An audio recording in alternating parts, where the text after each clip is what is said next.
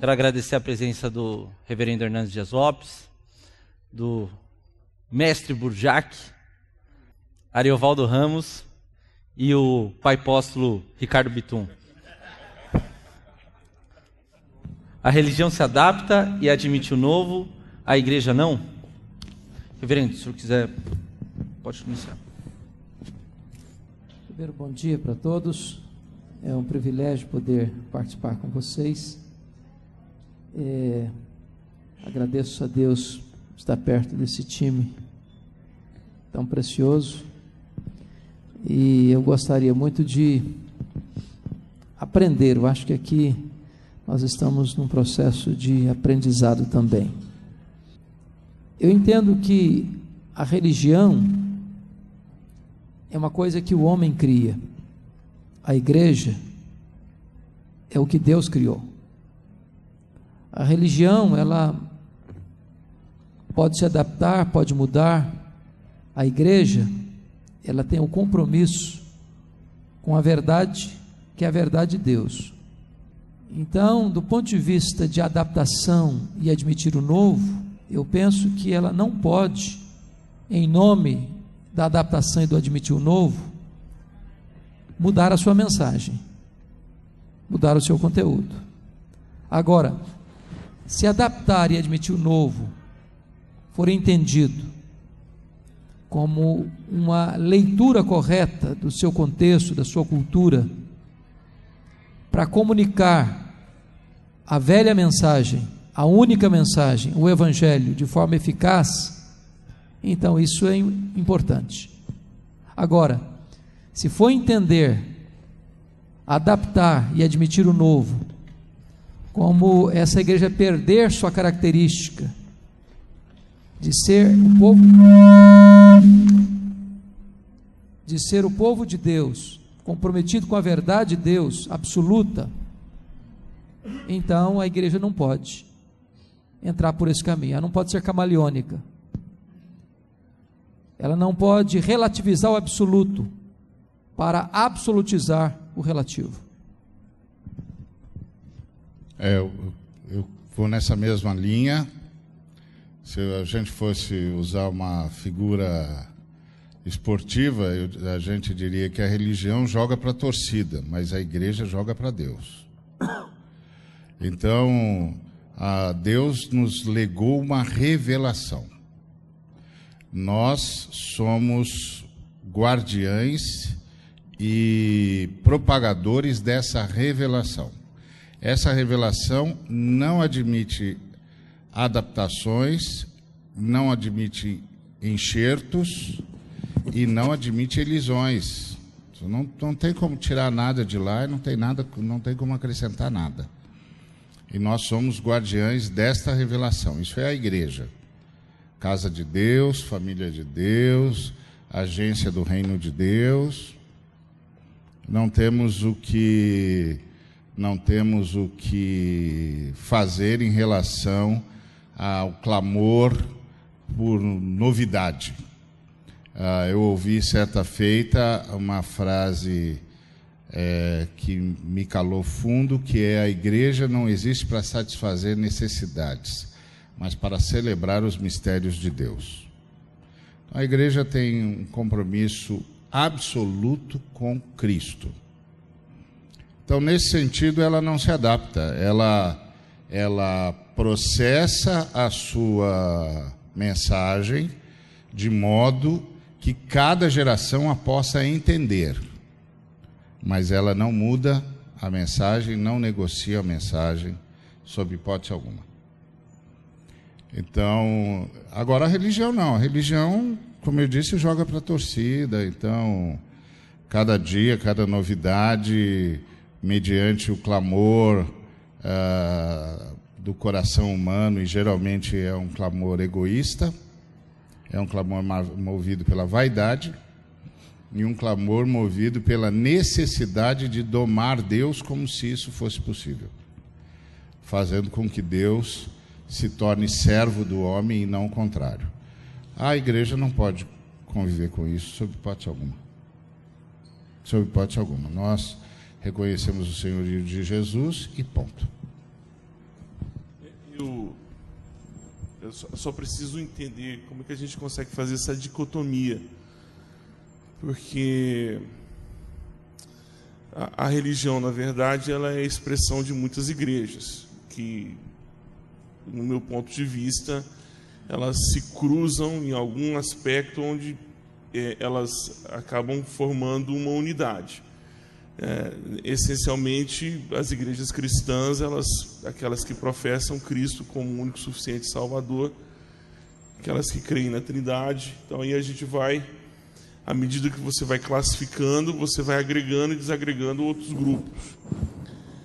Ah, eu não consigo, assim, esse é uma, um posicionamento, eu, talvez por, por, conta do viés das, da sociologia, você não consegue distinguir uma coisa da outra, mas eu entendo que é, nós acabamos adquirindo um, um, discurso ou uma ou um esquema de discurso, uma elaboração de discurso, aonde tudo que é religioso em torno da religiosidade é, é, pode ser descartável, pode ser largado de fora. Na verdade, a religião é a expressão de todas as nossas aqui é um movimento religioso, porque nós temos, no meu ponto de vista, várias expressões de igreja aqui. Agora, a religião ela não se adapta, no meu ponto de vista, absolutamente nada, porque na verdade ela é a expressão daquilo que já está adaptado na igreja.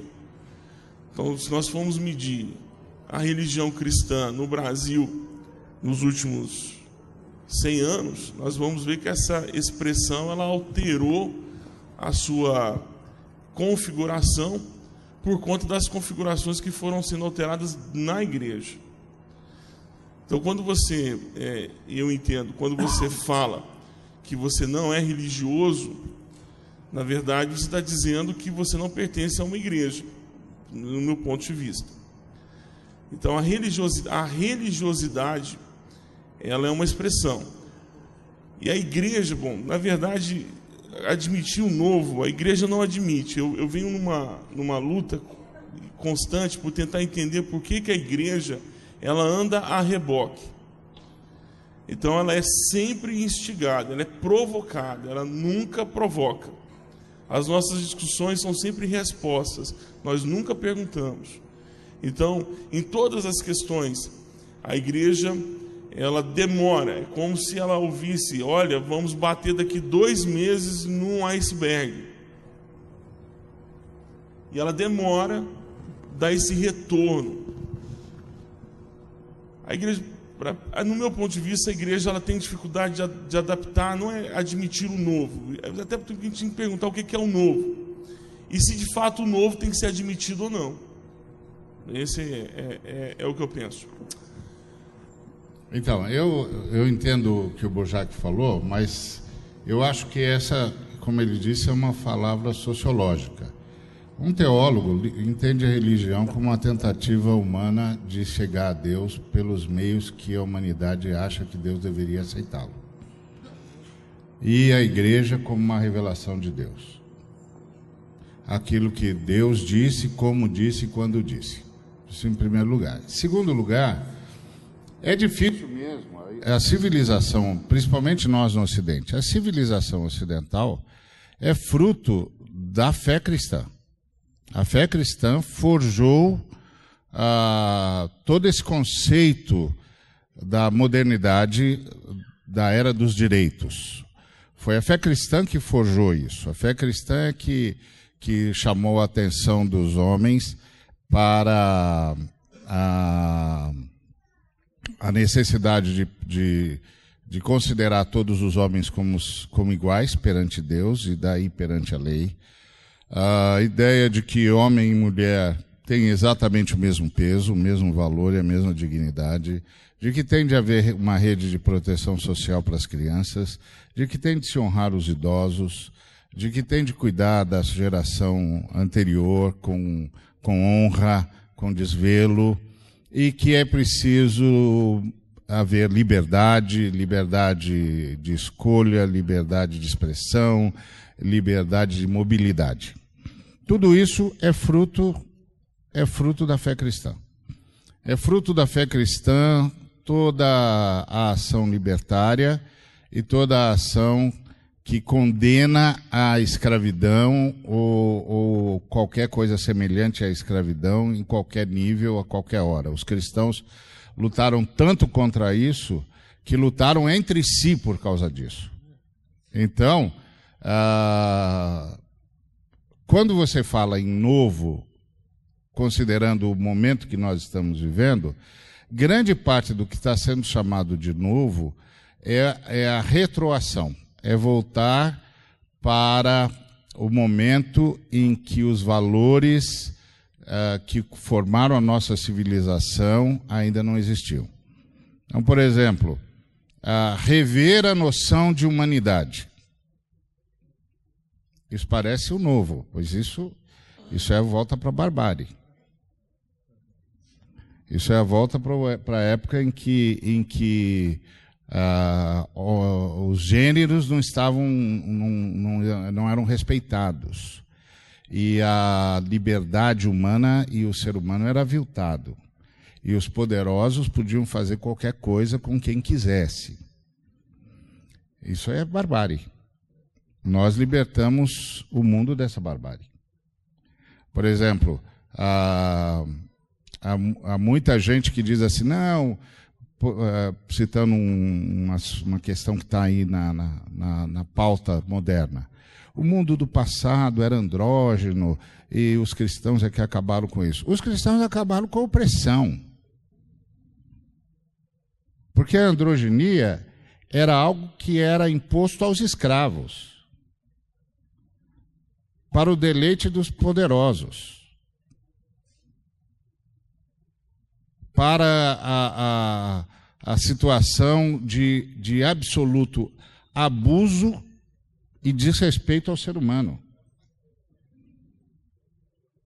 Então isso é barbárie. Então tem um bocado de coisa que está sendo chamado de novo, que não é nada mais, nada menos do que o retorno à barbárie. Aquilo que nós cristãos ajudamos o mundo a perceber. Então, é, é, é, assim, o pessoal fala de novo e as mulheres têm de ir para a rua porque voltaram a ser desrespeitadas e a cada 15 minutos uma mulher é estuprada. Isso não é um novo, isso é barbárie. Então, a, a igreja formou uma nova consciência no mundo e está percebendo crescer na pós-modernidade, na era do individualismo radical, a busca que era comum à barbárie. Qual era a busca comum à barbárie? Que os protagonistas se impunham aos escravos e tentavam escravizar o máximo possível o ser humano a seu bel prazer. O que nós estamos vivendo hoje é isso. Nós estamos vivendo o retorno do trabalho análogo à escravidão. Nós estamos vivendo o desrespeito. E nós estamos vivendo a, a erotização dos relacionamentos, que transforma o prazer em epistemológico. Verdade é o que dá prazer. E não verdade é o que constrói a humanidade. Então precisa ter muito, ter muita, muito cuidado do que é que nós estamos falando. E isso é angustiante. Por isso, a religião se adapta porque a religião quer jogar para a torcida mesmo. Nesse sentido, nesse sentido de ser um movimento humano para submeter Deus às suas necessidades e aos seus anseios.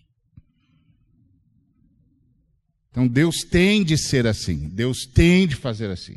Esse é o Deus dos filósofos, não é o Deus da revelação.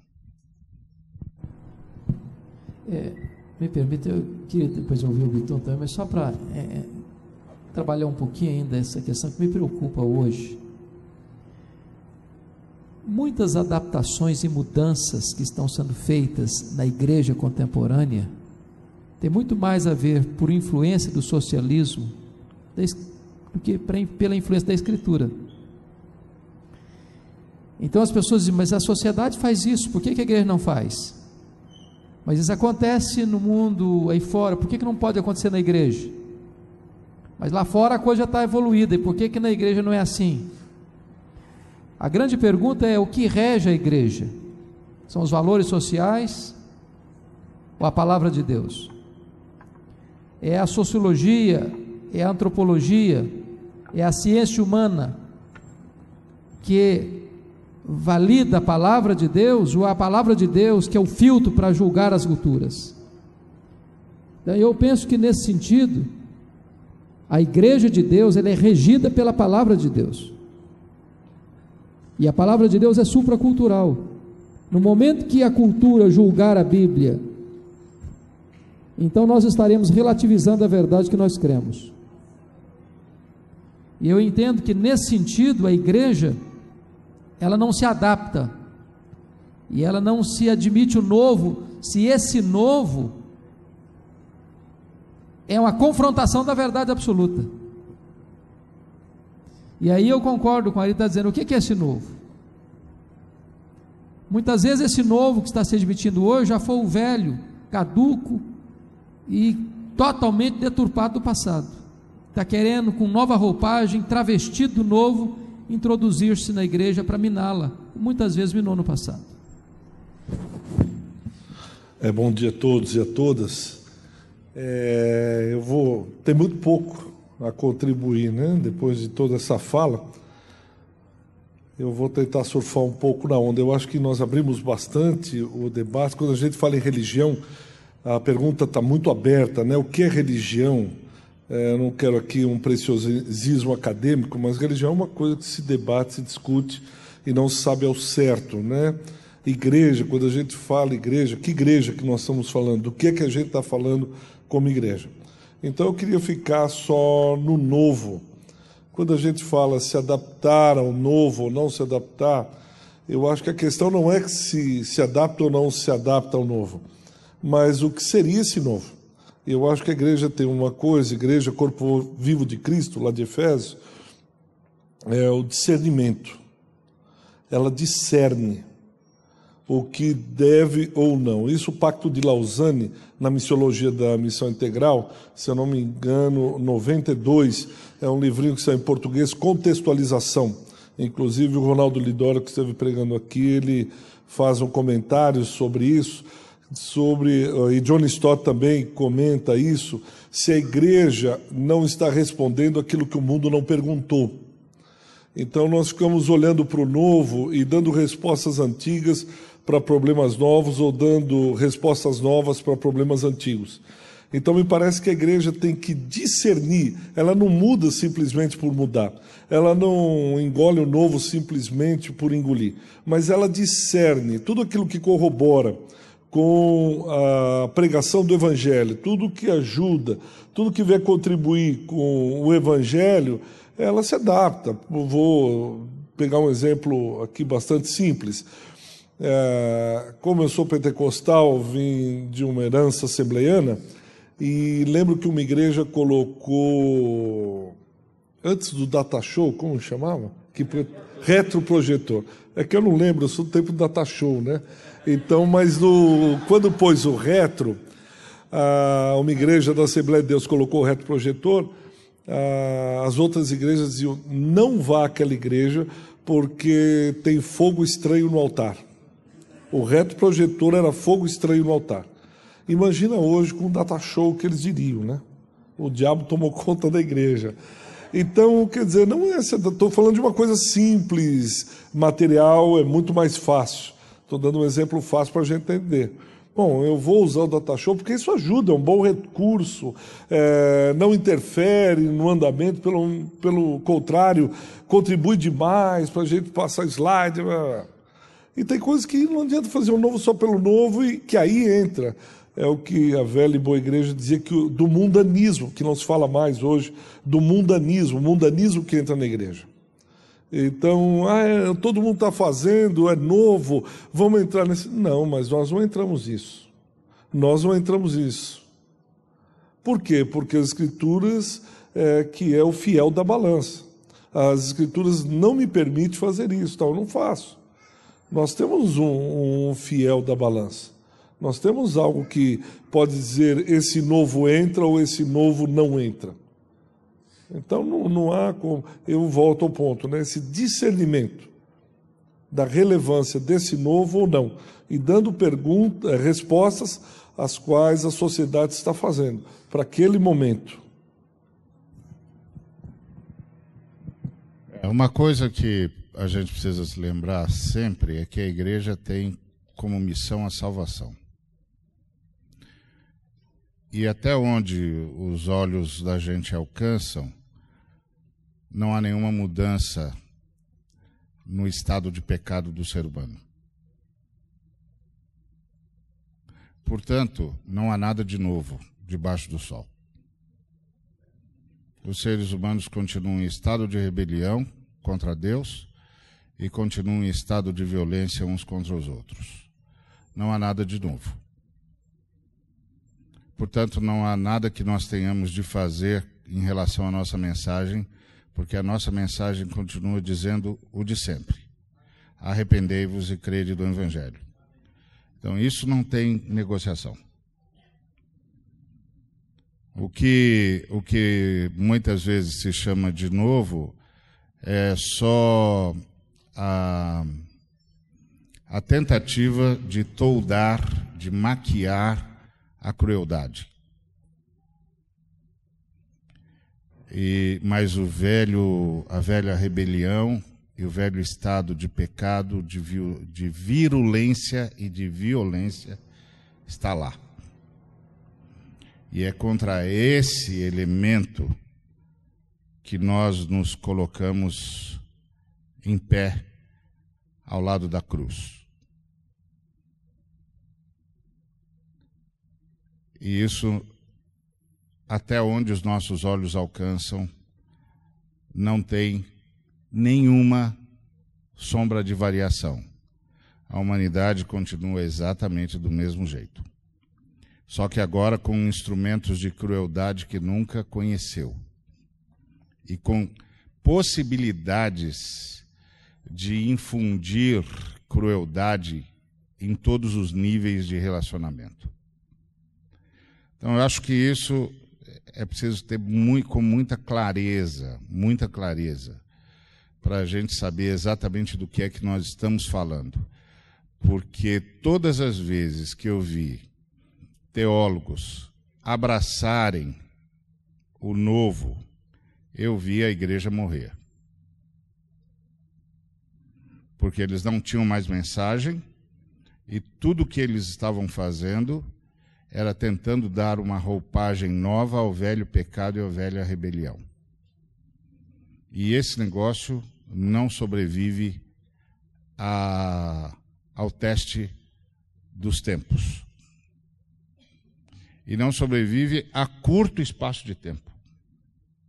Curtíssimo espaço de tempo. Não precisa de décadas para isso. Então, eu acho que. Uh, o que nós precisamos, isso sim, é sermos cada vez mais eficazes na nossa comunicação. E isso, obviamente, vai nos fazer estar abertos a todas as possibilidades de tornar a comunicação mais rápida, mais eficaz e mais abrangente. Mas o conteúdo. Eu, eu vou, eu vou nessa mesma vertente, só para é porque eu, eu tomar as palavras do Bitum, porque quando a gente vê o, o tema, tá? Ele fica, acaba ficando um pouco amplo. Eu também tentar justificar ou tentar ser mais claro naquilo que eu, que eu acabei de falar. Em nome de Jesus, no meio de três pessoas, como que você não arrepende? É, eu pensei que ia encontrar em você apoio, Bitum, e você me deixou sozinho, então deixa eu entrar nesse barco também. Mas eu acho que o novo é, uma, uma, uma situação que a igreja parece que não tem percebido é que no afã né, na justificativa de, da pregação do Evangelho, que é apenas um mote, não é a razão, mas apenas um mote que é emprestado, para se ter templos cheios e ministérios poderosos.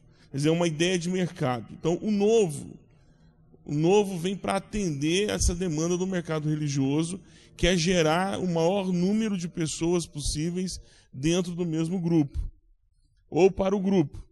Então, sempre o novo, quando é buscado com essa finalidade, né, eu, eu escuto sempre a seguinte pergunta: as perguntas sempre são recorrentes, mas algumas, algumas são mais do que outras. É como se faz para prender o jovem na igreja? São perguntas, ah, como é que a gente faz para segurar o jovem na igreja? Você não tem que segurar ninguém absolutamente a não ser pela palavra de Deus. Não existe outro recurso a não ser a pregação do Evangelho e o sentido de família e comunhão. A fórmula é simples, mas na necessidade de suprir uma carência de mercado, porque o cara abriu uma outra igreja a dois quarteirões ou a duas casas e lá está bombando mais do que está bombando na minha igreja, então eu vou em busca do novo.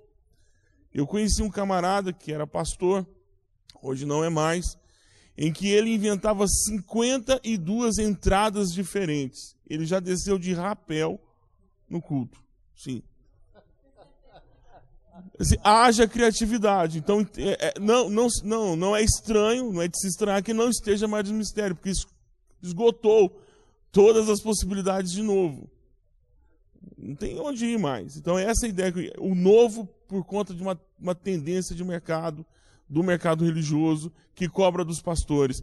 Quando você vai no encontro de pastores, a pergunta clássica é, é, é, quantos membros a sua igreja tem, ou, quando ela é, ela é mais é, subentendida, quantos metros quadrados tem a nave da igreja? Porque o cara já sabe, ele já faz a, a, a, a o cálculo já definiu. Ela deve ter umas 230, 240 membros, se o púlpito não for de 2 metros e meio ou de 3. Então ele já vai fazendo os cálculos.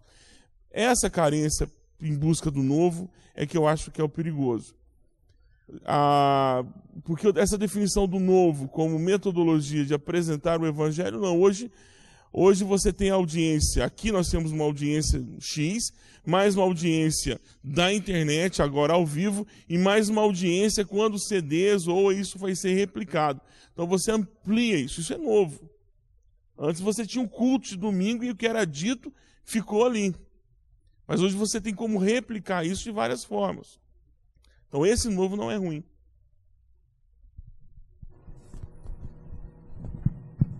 Eu acho que o novo, quando ele forma, é sempre bom.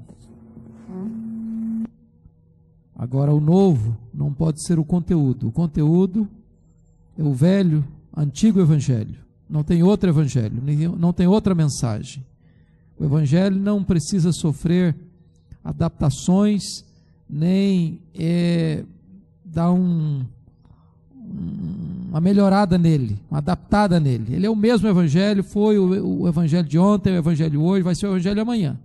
Agora, do ponto de vista de forma, de metodologia, é claro que nós vamos ter que nos adaptar. Vamos sair do reto projetor para o multimídia, amanhã multimídia vai ser o reto projetor de, de hoje.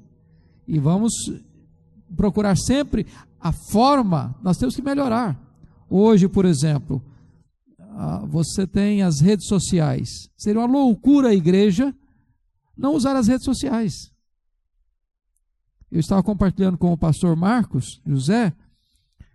Eu hoje, por exemplo, uso as redes sociais Facebook. Eu estou com 156 mil seguidores, alcançando mais de 30 milhões de pessoas por mês no Facebook. Muito mais que televisão e rádio, muito mais. Agora, não vou usar isso? Claro que temos que usar. Então, tudo aquilo que vem com metodologia para você dar celeridade à pregação do antigo evangelho, do mesmo evangelho, graças a Deus. Agora, não podemos, em nome do novo, é, fazer uma mudança no conteúdo, que é o mesmo sempre, o evangelho de Cristo. É, Juliana, eu vou pedir um favor. Passa pra, para o terceiro slide. O segundo depois eu vou deixar em aberto para as questões, ok?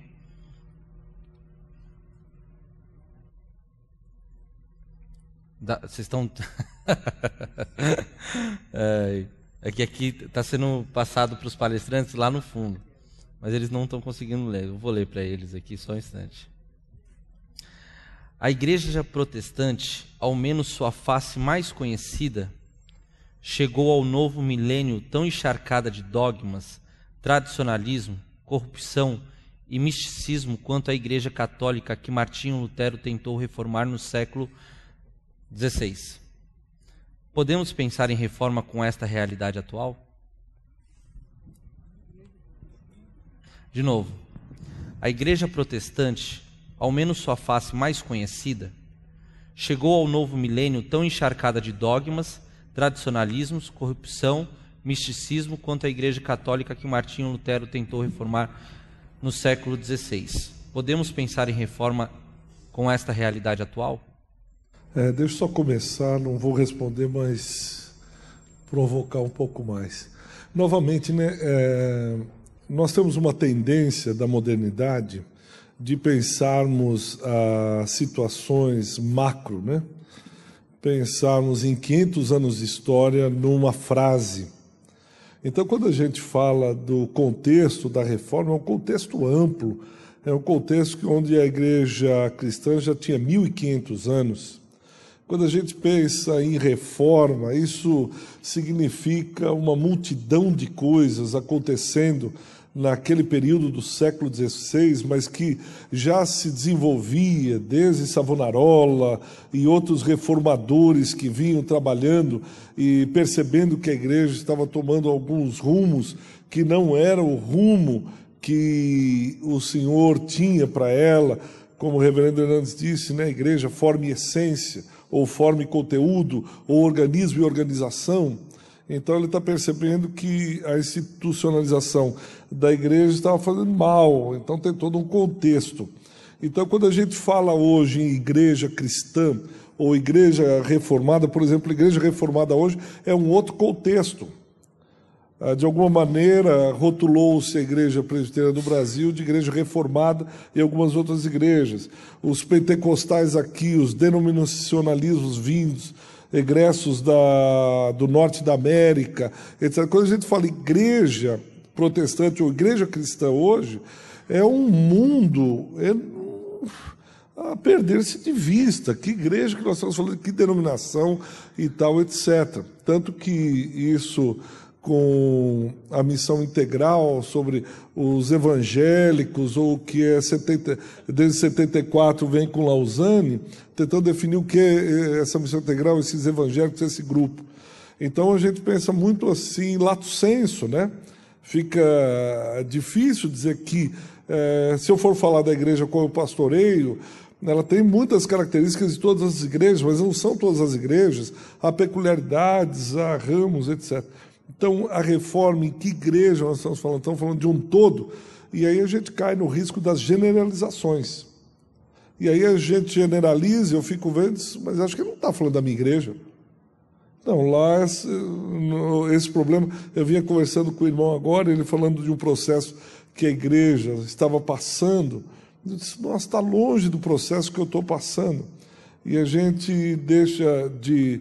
É, cai no risco, né? de ler no macro e esquece das frações, esquece da igreja local, falando, jogando assim, a igreja, a reforma, que igreja? Né? No que é que nós estamos passando aí, etc. Então é só mais uma provocação para que os irmãos respondam aqui. Espera aí, a pergunta que quem faz aqui sou eu. Entendeu? fica, fica à vontade, reverendo. É, é, eu entendo que a reforma do século XVI é, foi uma volta, uma volta à, à doutrina dos apóstolos. Na verdade, não se criou nada de novo, foi um retorno àquilo que havia se perdido. A Idade Média, a igreja se afastou se distanciou das Escrituras. Obrigado, filho. E penso eu que o que aconteceu na reforma foi exatamente, vamos voltar às origens, vamos voltar ao que nós devíamos sempre ter sido, de onde nós jamais deveríamos ter nos distanciado. E hoje, eu acho que todos nós temos plena consciência disso. No universo evangélico brasileiro e no mundo, nós temos segmentos chamados evangélicos que de evangelho mesmo não tem quase nada. As indulgências que foram combatidas na reforma estão hoje dentro das chamadas igrejas evangélicas com nova roupagem. Johannes Tetzel hoje já seria um, um cara bem light. Porque os recursos, os mecanismos, a, os instrumentos que se usam hoje para vender a fé, para comercializar o sagrado, já superam em muito as indulgências da Idade Média. Então eu creio que a igreja chamada evangélica brasileira precisa desesperadamente, urgentemente, passar por uma nova reforma. E quando eu digo uma nova reforma, não estou dizendo nada de novo, não, é retornar exatamente às suas origens. A doutrina dos apóstolos, a verdade das escrituras, os solas que nós encontramos lá, defendidos pela reforma. Porque hoje penso que quando se fala em reforma, muitas pessoas dizem não, a igreja precisa se reformar no sentido de se adaptar ao novo, voltando ao, ao assunto anterior. A igreja precisa ser reformada no sentido de ser moderna, de ser uh, contemporânea, de, de, deixar que a influência uh, do pensamento uh, humanista prevaleça na igreja. E esse tipo de reforma do novo, estranho, à verdade das Escrituras, no meu entendimento, deve ser rejeitado. A reforma que a igreja brasileira precisa é retornar às suas origens, retornar ao Evangelho, retornar à compreensão plena do que é o cristianismo primitivo. Então, sempre que a igreja se afasta dessa origem, ela precisa de uma nova reforma. É por isso que o lema era lá: igreja reformada, sempre reformando. Sempre reformando como? Voltando às origens, voltando ao preceito das Escrituras. Eu acho que esse é o ponto que, penso eu, nós precisamos pensar e refletir seriamente na igreja brasileira. E eu penso mais ainda, só concluindo. Uma pergunta dentro disso que você está falando. Não seria andar, é que o Tiago pediu para eu perguntar, não seria andar olhando para o retrovisor? É, veja bem, uma boa pergunta. Eu não creio, volto a dizer, de essência e, e forma. Do ponto de vista de essência, é olhar para o retrovisor mesmo. É olhar para o Evangelho, o antigo Evangelho, o único Evangelho. Do ponto de vista da forma, nós temos que olhar para frente. Meu entendimento é que a igreja, ela, ela, ela não tem que criar uma mensagem, ela não pode criar uma mensagem. A, a igreja não cria mensagem. A igreja proclama a mensagem. Ela não é a dona da mensagem, ela não cria mensagem, ela não melhora a mensagem, ela não torna a mensagem relevante, a mensagem é relevante. Agora, a forma de fazer isso, o método de fazer isso, é preciso ser continuamente passado por uma reengenharia. Agora, a essência não. Se mudar a essência, concorda em gênero, número igual com a orelha. A igreja morre. E, tem, e a igreja está morrendo em muitos lugares do mundo. É só olhar o que está acontecendo no mundo hoje. E morre sem gente e morre com a multidão.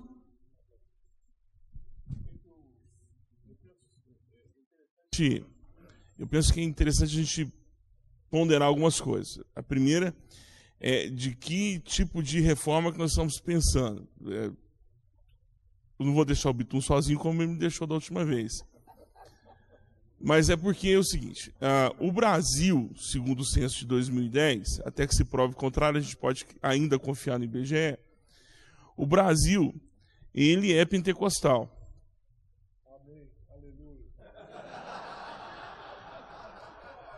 são daí em torno de 4 por 1. em termos de, de igrejas de linha reformada. Então, essa questão da reforma é muito ampla, aquela coisa, mas vamos, vamos pelo senso comum. Né? As igrejas tradicionais, as igrejas pentecostais.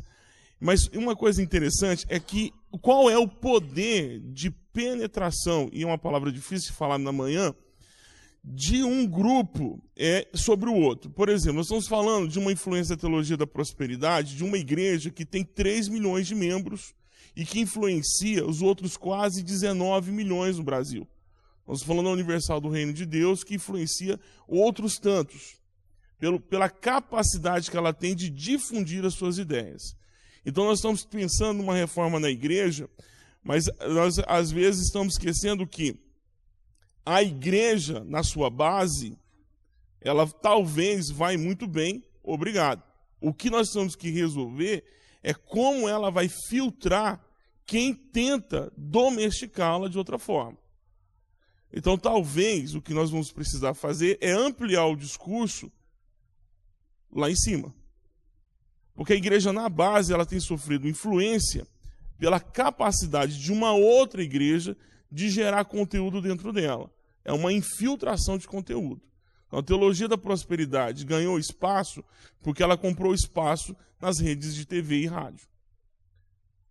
Ela não é uma teologia que surge da base. Ela é uma teologia que ela vem de cima e ela é colocada para baixo. Eu penso que nós poderíamos, e temos que pensar dessa forma, é melhorar aonde nós temos condições de melhorar e com custo muito baixo em termos de reforma, que são a formação dos pastores, a formação dos irmãos, com boa literatura. Graças a Deus, no Brasil, nós temos boas literaturas. Graças a Deus, nós temos acesso à literatura em língua portuguesa, que isso é importante. O senhor já publicou mais de 50 livros esse mês? e temos acesso a boa literatura. nós temos acesso hoje a conteúdo. E nós temos acesso a esse tipo de conteúdo que está sendo provocado aqui. Então nós temos que ampliar o discurso e atacar o discurso na fonte, que é lá em cima. E de todas as outras maneiras, reforma que passa. Só que não. Pois é, é, eu acho estranho esse negócio, por exemplo, esse ataque à dogmática. A igreja tem dogmas, meu filho. A igreja tem dogmas. A igreja é o fruto dos quatro primeiros concílios. Nós tínhamos de tomar decisões sobre a natureza de Cristo, sobre a Trindade, sobre a natureza das Escrituras. Nós tomamos decisão e isso é a igreja. Se o camarada não abraça os dogmas da igreja dos quatro primeiros concílios, ele não é cristão. Vamos colocar as coisas nos termos, porque fica essa conversa aí, e os biblistas é que inventaram isso na tentativa de dizer que eu posso redefinir Deus a cada leitura que eu faço da Bíblia. Não pode não, meu filho, não pode não. Não pode não. A igreja já tem decisões, foram tomadas nos concílios, nos quatro primeiros concílios, eles formaram a igreja a natureza de Cristo, a natureza de Deus, a natureza da igreja, a natureza da nossa mensagem. Isso está absolutamente decidido. Isso é a igreja cristã. Quando os reformadores fizeram a reforma, eles estavam voltando aos dogmas que a igreja de Roma tinha se esquecido que nasceram dos pais da igreja, discípulos imediatos dos grandes apóstolos. Então vamos colocar as coisas na seguinte termo: você tem problema com a Trindade? Você está fora da fé. Você tem problema com a natureza de Cristo? Você está fora da fé cristã.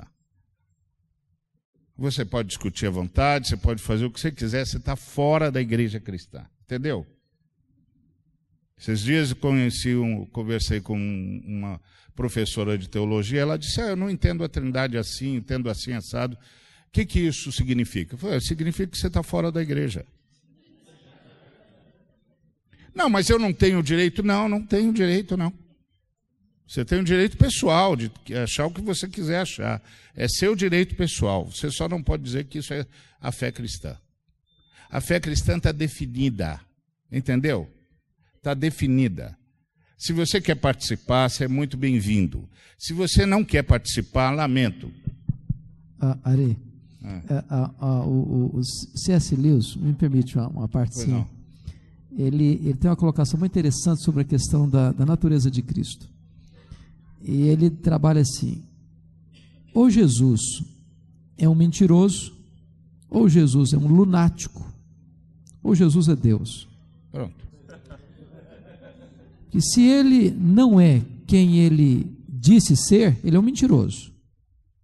Se ele não é quem ele pensou ser, ele é um lunático. Isso. Agora, se ele é quem de fato ele disse ser, então ele é Deus. Eu achei curioso que o ano passado eu estava ah, numa viagem a Israel e passando ah, pela Jordânia, o rapaz que nos recebeu, o guia, era brasileiro, convertido ao islamismo. E eu perguntei para ele assim: Fulano, me conta uma coisa aqui. Você recebe grupos evangélicos todo dia aqui. E você conduz esse povo para aqui, para ali, para falar da história de Jesus. Como é, como é, que você lida na sua cabeça com esse negócio aí? Quem é Jesus para você? Você acredita que Jesus Cristo é Deus? De jeito nenhum. De jeito nenhum. Mas quem é Jesus para você então? Jesus é um grande profeta. Jesus é um espírito muito avançado, iluminado. Falei, bom, você acredita que Jesus mente? Não, de jeito nenhum. Mas enquanto Jesus disse que ele e o Pai, eu e o Pai somos um, Jesus mentiu?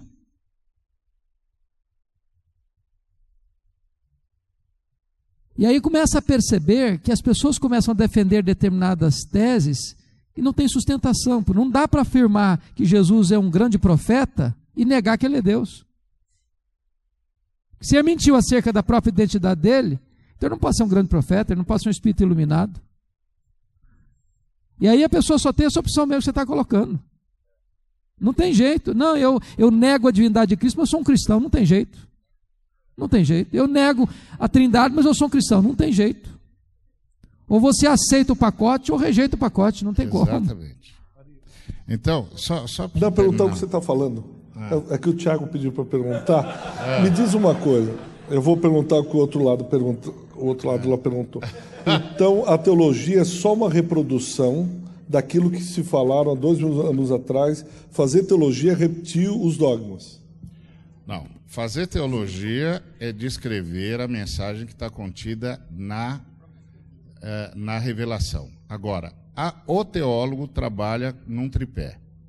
E o tripé que o teólogo trabalha é as escrituras, a revelação, uma leitura da realidade para a qual ele vai usar elementos interdisciplinares e a tradição da igreja.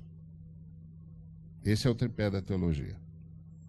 A tradição da igreja, para nós protestantes, contém os dogmas dos quatro primeiros concílios e os solas da reforma protestante. Ponto. Essa é a tradição da igreja para nós protestantes. Os dogmas dos quatro concílios e os solas da reforma protestante. Ponto. Se o camarada não trabalhar a partir do que nós chamamos de a tradição da igreja, ele não está fazendo teologia cristã. E a gente tem de parar de ter vergonha de crer. Eu creio. Se os sociólogos não gostam, que eles corram atrás de nós. Entendeu? Se os filósofos não gostam, eles que corram atrás de nós. Nós vamos continuar a crer. Nós construímos o mundo. Nós construímos o mundo. Nós escrevemos mais do que todo mundo. Nós construímos o Ocidente. Nós tornamos possível a Declaração Universal dos Direitos Humanos. Vamos parar de ter vergonha disso. E nós temos dogmas, sim, senhor. Jesus Cristo é verdadeiramente Deus e verdadeiramente homem e é, o, e é absolutamente integral. Não tem divisão na sua personalidade. Ele é igual a Deus. O Espírito Santo é a terceira pessoa da Trindade. O Pai é a primeira pessoa da Trindade. Há um só Deus e três pessoas. Ponto. É a partir daí que nós cremos e é a partir daí que nós pregamos. Nós temos como demonstrar isso na revelação. Outra coisa, vamos perder essa noção de que a igreja só se torna pentecostal na uh, Rua Azusa, do, na virada do século XIX para o século XX. Calvino é considerado o teólogo do Espírito Santo. Leia, leia as institutas. Você não precisa concordar com tudo que Calvino disse. Eu mesmo acho que algumas coisas ele estava reagindo ao momento dele, mas ele é o teólogo do Espírito Santo. Tudo que você que, que você trabalha em termos do Espírito Santo, Calvino tinha trabalhado. Agora, eu não nego a experiência da Rua Azusa, não nego a experiência pentecostal.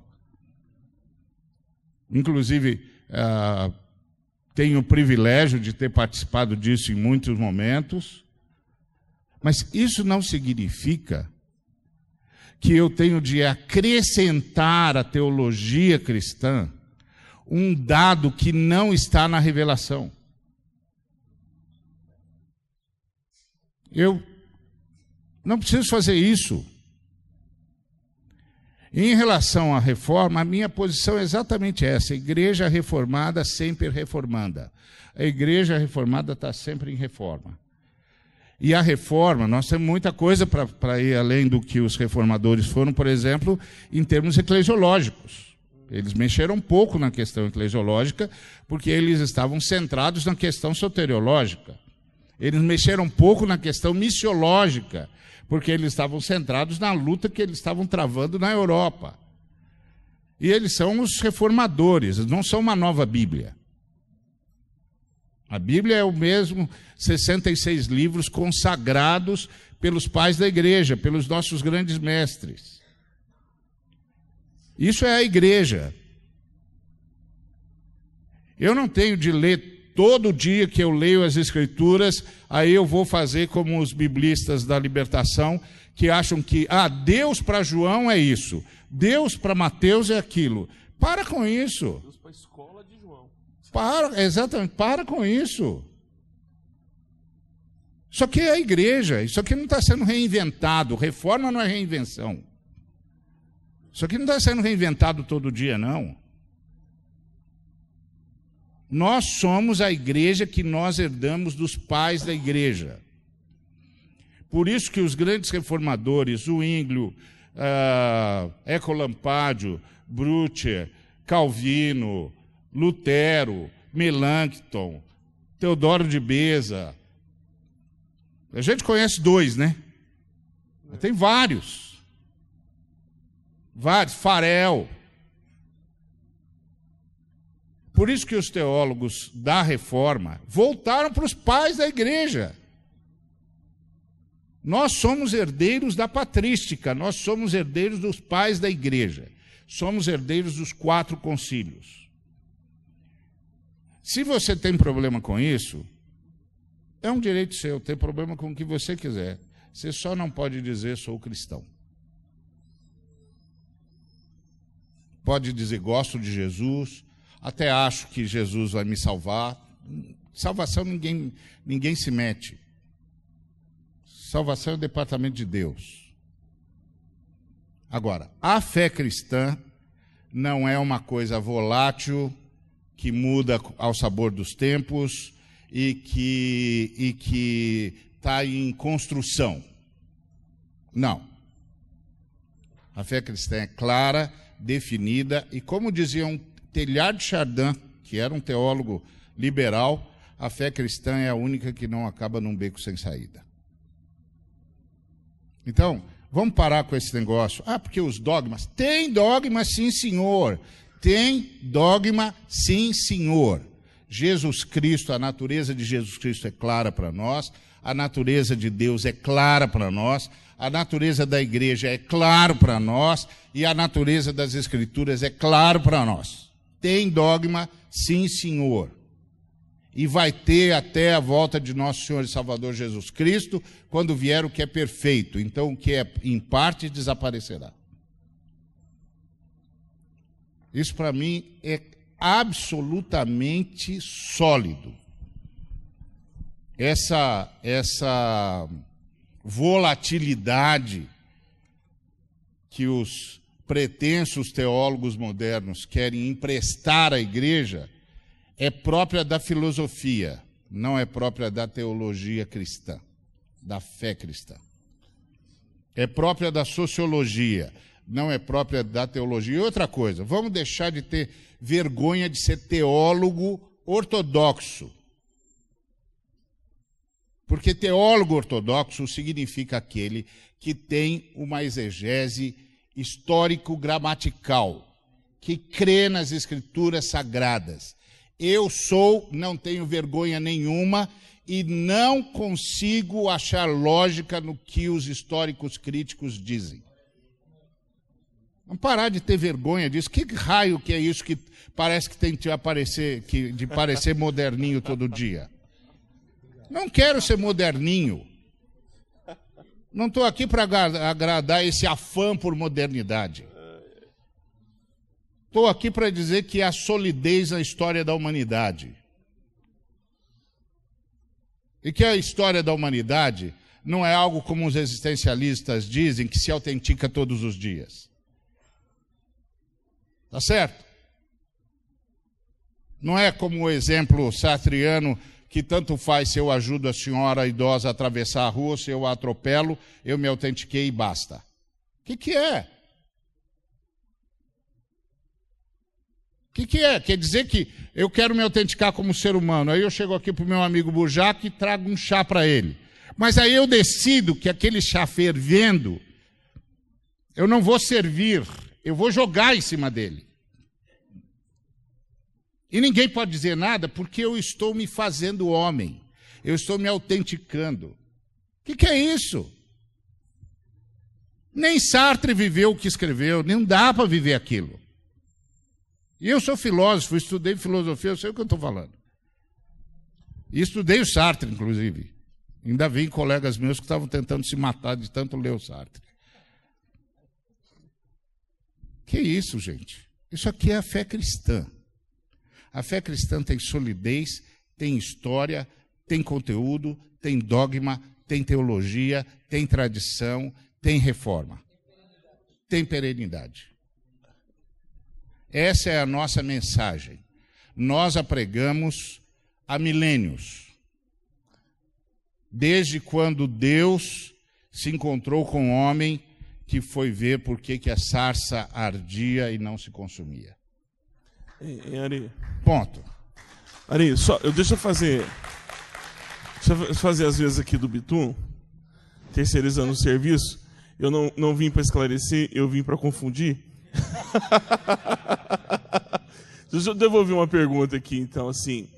Ah, aí fica fácil quando você faz a pergunta, já peguei esse, agora aprendi isso rapidamente com o Bitum, que você se exime de responder qualquer coisa. Então, Você joga a pergunta e se exime de responder.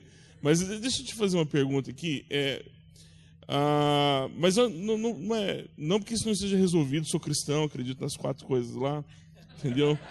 É, a patrística me representa, é, mas ah, talvez o, o, tom da, da, da pergunta é, seja no sentido de canonizar os dogmas.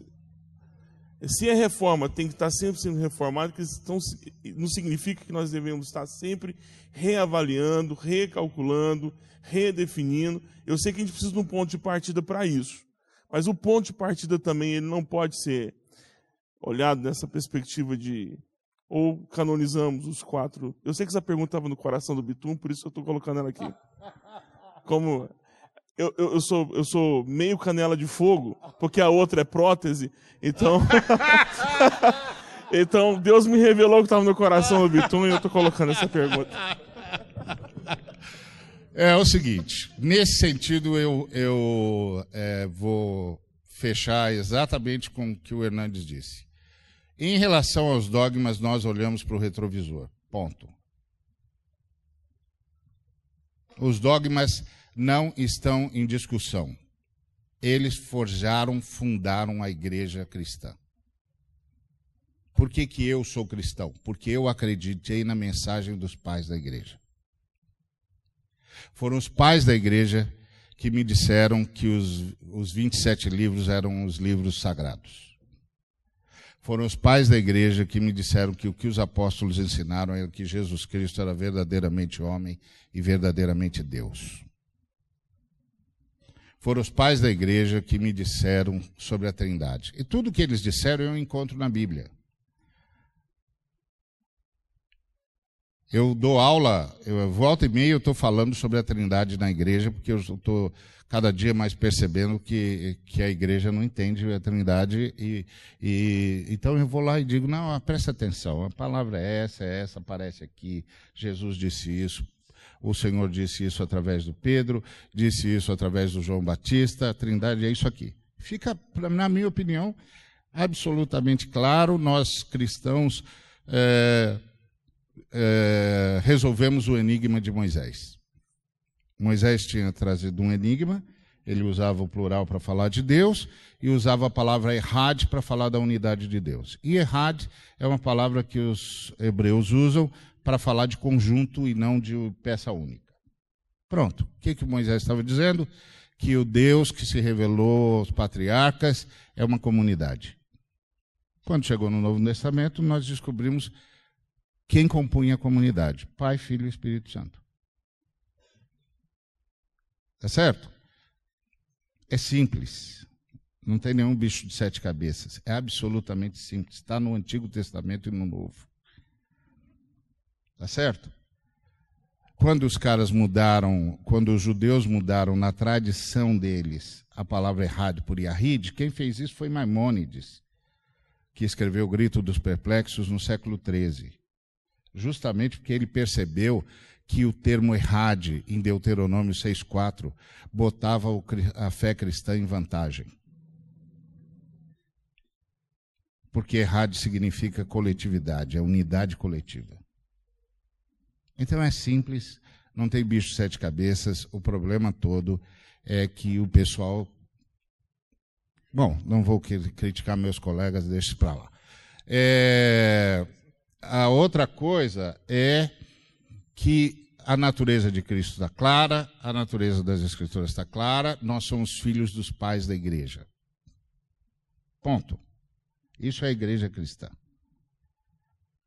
Então, o que nós revemos não são os dogmas, é a nossa fidelidade a eles.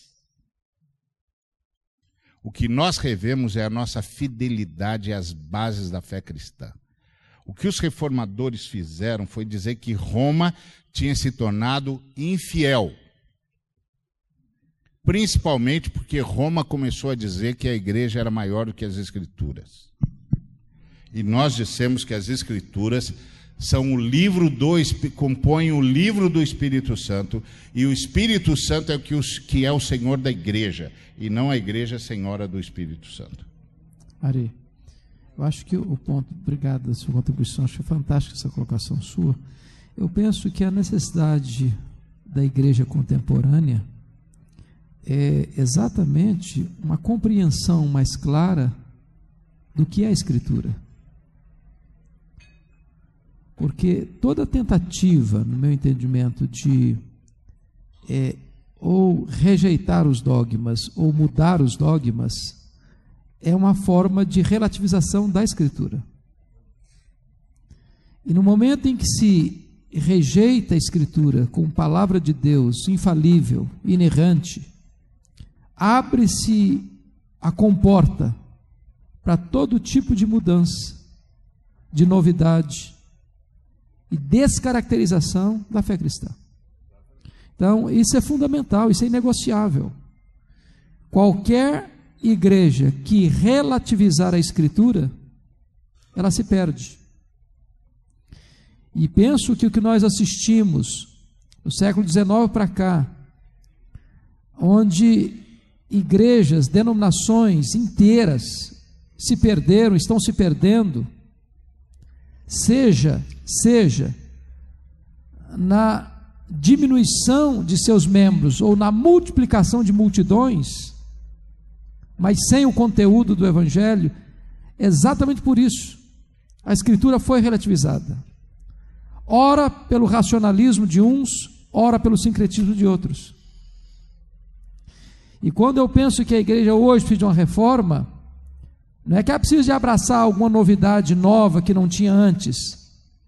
É aquilo que está sendo dito, reprisada e reforçadamente aqui, é preciso voltar às Escrituras. Não há esperança para a igreja a não ser que ela volte para as Escrituras. E eu aproveito, queridos, eu preciso me retirar imediatamente. Quero agradecer o carinho de vocês. Viu, Ari? Privilégio estar aqui. Então, meu amado, é uma honra para mim, viu? Deus abençoe. Foi muito bom estar com vocês todos. Ari, é, eu gostaria de convidar todos para ficar de pé. Ari, você agradece a Deus pela vida do reverendo? Então, é, vamos orar então? Fernandes, muito obrigado. Eu sei que para você é um sacrifício, né? E ele chegou de viagem internacional, ainda está com um problema de fuso. Obrigado, viu, querido? Obrigado mesmo de coração. Vamos orar. Obrigado, Senhor, pelo teu servo, que tem sido uma voz nesse país, uma voz de clareza, de amor às Escrituras, de retomada da, da, da fé que uma vez foi dada aos santos. Continua sustentando e é o seu ministério, é a sua casa, a sua família, a sua igreja, o seu povo que lhe dá o suporte necessário para poder servir toda a igreja brasileira e do mundo. Que a tua paz, a tua bênção e a tua presença sejam sempre com eles. Que a tua inspiração seja sempre com ele. Que ele esteja sempre sendo iluminado pelo teu espírito para mostrar-nos a profundidade da tua palavra que é sempre nova, que é sempre rica e que é sempre viva. Que a tua paz e a tua graça sejam com ele hoje e sempre, e com os seus. Obrigado, Senhor. Obrigado, porque verdadeiramente tens dado homens à igreja. E nós reconhecemos no teu filho um destes homens que tens dado à igreja para que possamos desempenhar o nosso papel e nos tornarmos essa comunidade que promove o seu próprio aumento. Obrigado, Senhor. Em nome de Jesus. Amém.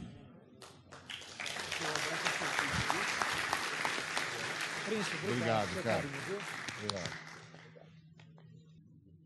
Então, é, só complementando então essa colocação do Hernandes, a, nós cristãos precisamos entender o seguinte: a Bíblia é um livro de fé. Um livro de fé, por definição, infalível e inerrante. Ponto é um livro de fé. Um livro de fé é, por definição, infalível e inerrante. Em primeiro lugar. Relação, outra coisa, a relação entre a, a, a fé, a Bíblia e a, a ciência não é dilemática, é dialética. A ciência segue o seu caminho e nós seguimos o nosso. Não é dilemática. Quando é que quando uma coisa é dilemática? Quando você diz ou isso ou aquilo. Isso é um dilema. Ou A ou Z. Isso é um dilema. E o que, que é dialética? Dialética é A e Z. Z vai por, pelo seu caminho e A vai pelo seu caminho. A relação entre a fé e a ciência é dialética, não é dilemática. A fé não abre mão das suas das suas certezas e a, a ciência não precisa abrir mão das suas dúvidas. Simples assim. A fé afirma, a ciência pergunta. Que a ciência continue a perguntar e a tentar achar. A ciência diz que a, que, que a ciência prescinde de Deus. E a fé diz que Deus fez ciência. Ok. Então nós vamos pelo nosso caminho e a ciência vai pelo seu. Outra coisa, não tem essa história de dizer que a ciência é racional e a fé é suprarracional. A fé e a ciência só são dadas a seres racionais. Só seres racionais investigam e só seres racionais creem. Então nós estamos falando, como dizia o Descartes, da mesma ratio. Tá certo? Só seres racionais investigam e só seres racionais creem. Então a fé é tão racional quanto a ciência. A ciência tem um método diferente do método da fé. A diferença entre a ciência e a fé é uma diferença de método. O método da fé é dedutivo. O método da ciência é indutivo. A ciência vai investigar as partes para ver se ainda é, se é possível haver um todo. A fé parte da certeza de que há um todo e busca dar significado às partes. São métodos diferentes. Simples assim. Um não precisa ter vergonha do outro. A ciência que siga o seu caminho. E nós vamos seguir o nosso, vamos continuar no nosso. E sem medo. Até porque, como a ciência está perguntando, a ciência tem muito poucas afirmações. Porque a ciência está perguntando. Como disse o, o, o Bujac, citando o cientista Bitum, quem faz a pergunta se exime de respondê-la. Então, a, a ciência está sempre perguntando, que continue a perguntar, fica à vontade. Nós não temos problema. Agora, nós cristãos precisamos perder essa carência infantil de se sentir forçado a provar a fé pela ciência. Para com isso. Nós temos métodos diferentes, epistemologias diferentes, tão racionais quanto. Ponto. E depois do Karl Popper com o neopositivismo, a ciência primeiro elabora uma teoria, depois corre atrás para ver se a teoria se mantém ou não. O problema é que muitas vezes a ciência descobre que a teoria não se mantém, mas a vaidade humana não cede. Então, do que, que nós estamos falando, meu Deus do céu? Do que, que nós estamos falando? Estamos falando do ser humano caído. Então, nós cristãos precisamos perder a vergonha de crer. E mais, precisamos perder a necessidade de precisar de aval para a fé. Nós não precisamos de aval para a fé. E a fé é tão racional quanto a ciência, porque só é dada a exemplo da ciência a seres racionais. Então não tem discussão, nem a ciência nos julga, nem nós julgamos a ciência. Que cada um siga o seu caminho se os matemáticos fractais estiverem certos, nós nos encontraremos no infinito. Agora, nós cristãos cremos que nós nos encontraremos na parousia. Ó, a Bruna Giovannini, ela pergunta: Como as ovelhas que estudam lida com pastores estagnados no estudo? Eu acho que o ProUni, o Bolsa Faculdade, as cotas de, de, de faculdade, as cotas de inclusão vão transformar alguns pastores ou vão derrubar alguns ministérios Brasil afora. Porque ah, aquilo que o Ari falou é verdade. O que na faculdade, no meio acadêmico, se faz muitas perguntas e poucas respostas. Aí o cidadão de segunda a sexta, ele vai lá na, na universidade, aí ele ouve, as perguntas são colocadas e são postas. No domingo, depois do culto, na porta, no corredor, ele vai querer tirar dúvida com o pastor. Então é, é importante a formação e o conhecimento. Você não precisa crer. no que todos escrevem, mas precisa saber o que, que eles escreveram para você, a partir daquilo que eles escreveram, você, dizer, você, você falar aquilo que você crê. Então, é, esse limbo, é, eu creio, creio que esse local negro, obscuro, que é chamado a faculdade, né, no coração de alguns, é uma realidade para muitos hoje. E aí o pastor que não se preparar para saber o que se falam, para daí ele partir e explicar o que é, ele vai, vai sofrer um pouquinho. Não é só problema da Bruna, não. É o problema de muitos outros que estão por aí. Ela, ela frisou que é o estudo, a questão é estudo teológico. Ah, o estudo tá? também, principalmente. Ali é até pior um pouquinho se o cara não estuda. Sem, sem teologia, o sujeito fica à deriva é, da intuição, sei lá do que. É, é preciso, talvez você não precise ter um curso formal, mas você tem de ser autodidata. Você tem de ler, você tem de, de conversar com quem conhece, você tem de se informar. O pastor é alguém que interage com a sociedade, que interage com a história, que interage com o dia a dia, que interage com tudo que afeta o ser humano e com tudo que o ser humano afeta. Então, um pastor que não está pronto a interagir com tudo que afeta o ser humano e com tudo que o ser humano afeta, fica sem saber como traduzir a revelação. Porque é preciso traduzir a revelação. E isso é uma, isso é uma questão de, de estar par e passo com tudo que afeta o ser humano e com tudo que o ser humano afeta. O Bart dizia que a gente tinha de ter a Bíblia numa mão e o jornal no outro. E, e isso é um fato, porque nós estamos dialogando com a sociedade o tempo todo. E não só com a sociedade é, da elite acadêmica e, e, econômica, mas também nós estamos é, dialogando com a sociedade que, que escolheu a marginalidade. Às vezes, por, por injunção da história uh, econômica e, às vezes, por opção mesmo. Há uma, há, uma, há uma escolha pelo que a gente chamaria de a margem da elite que é uma escolha pensada e assumida como uma forma de protesto.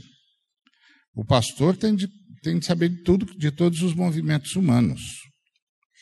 Ele tem a sua base, que é a revelação, mas ele está dialogando. Está dialogando. Além dele estar tá dialogando, o Espírito Santo tá, está agindo na sociedade. O Espírito Santo está tá agindo nas várias manifestações humanas, inclusive, inclusive suscitando questões, ah, suscitando angústia, suscitando perguntas é, existenciais. O Espírito Santo está agindo. Então, um pastor que se isola ah, no seu conteúdo, sem saber que o seu conteúdo é necessariamente discursivo e dialógico, ou seja, você fala para alguém, então você tem de ouvir a resposta de, daquele com quem você falou. Então, é, ele é discursivo e é dialógico. Então, um pastor que não souber do que, que o cara está falando e como é que a gente trata isso a partir da revelação, vai ficar sem plataforma.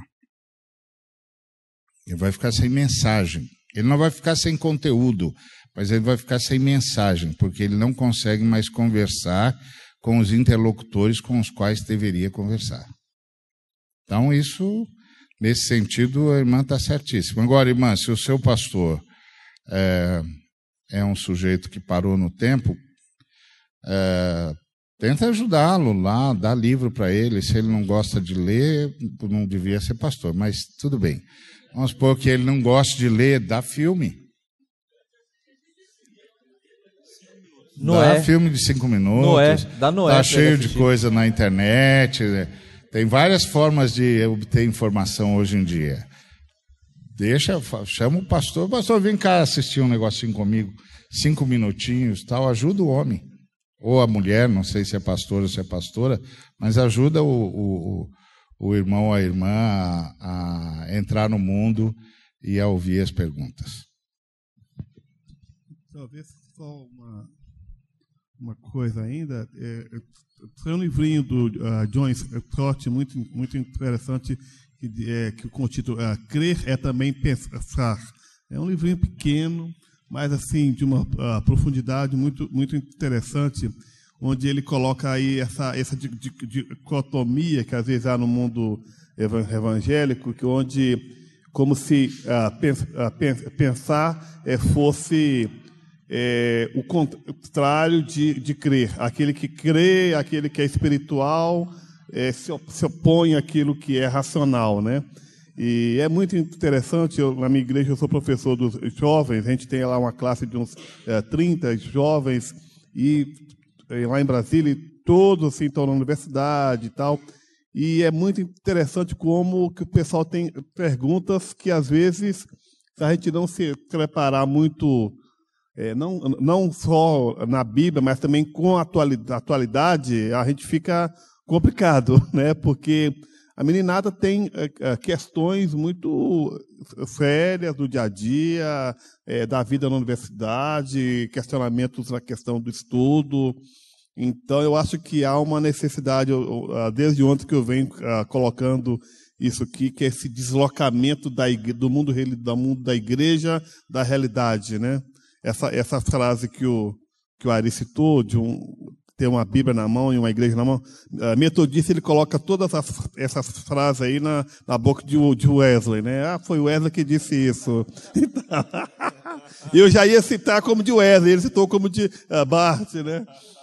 Mas ele, mas, mas Wesley dizia que para todo uh, pastor metodista que ele deveria ter uma, uma Bíblia na mão e, a, e, a, e, a, e, o jornal no outro, né? Tipo assim, você tem que ler o, a notícia do dia na, pers, na perspectiva é, da Bíblia, tem que, tem que fazer essa ponte aí é, diariamente.